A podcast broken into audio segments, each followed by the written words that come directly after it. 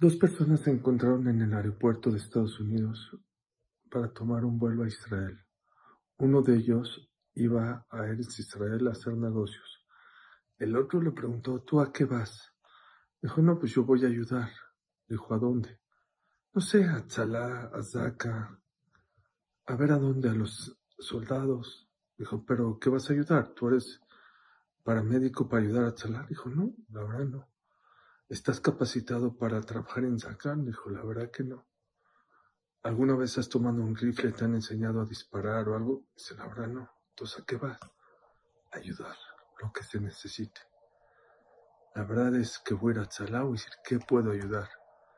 Puedo limpiar, puedo llevar papeles, puedo transportar, lo que sea. Lo mismo mensaje, lo mismo con los soldados.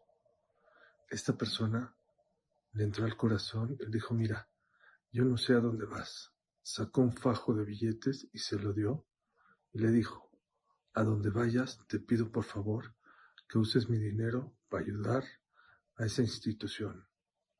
Muchas veces el gesed que una persona hace, cuando una persona es dadivosa, no nada más ayuda a los demás, sino contagia a los demás a hacer gesed.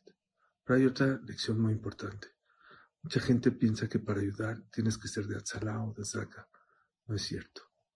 Para ayudar es tener la voluntad de ayudar y dar lo que tengas en la vida. Hay muchas maneras de cómo ayudar al pueblo Israel. Inclusive sin viajar a Eretz Israel también. Con tu tefilá, con tu teilim, con tu gesed. Todo eso ayuda y protege al pueblo de Israel.